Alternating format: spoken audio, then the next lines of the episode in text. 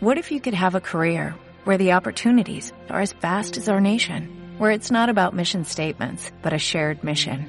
At U.S. Customs and Border Protection, we go beyond to protect more than borders, from ship to shore, air to ground, cities to local communities. CBP agents and officers are keeping people safe. Join U.S. Customs and Border Protection and go beyond for something far greater than yourself. Learn more at cbp.gov/careers.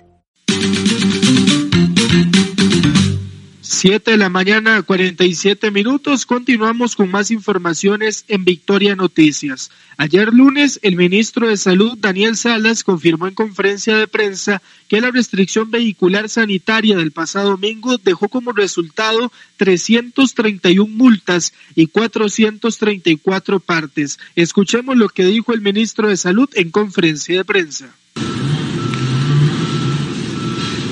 Además, vamos a indicar que en lo que corresponde a la restricción vehicular sanitaria, recordemos que tomamos esta medida para permitir una menor circulación de vehículos, especialmente en la noche, y que el fin de semana lo redujimos o empezamos a aplicarlo a partir de las 8 de la mañana, eh, dejó 331 multas por infringir la disposición y 434 partes y también lamentablemente fueron sorprendidos 18 conductores en estado de ebriedad.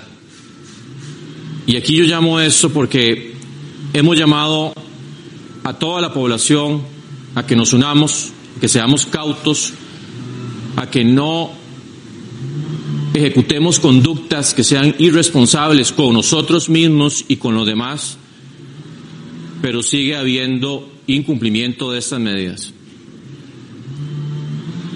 Y ya todos sabemos, por ejemplo, que no se debe conducir un vehículo en estado de ebriedad.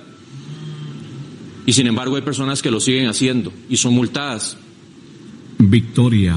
Continuamos en Victoria Noticias, 7 de la mañana, 48 minutos. Recordemos que la restricción vehicular sanitaria arranca a las 8 de la noche y termina a las 5 de la mañana del día siguiente. Importante destacar que la restricción vehicular sanitaria arrancó el pasado 24 de febrero. Continuamos en Victoria Noticias.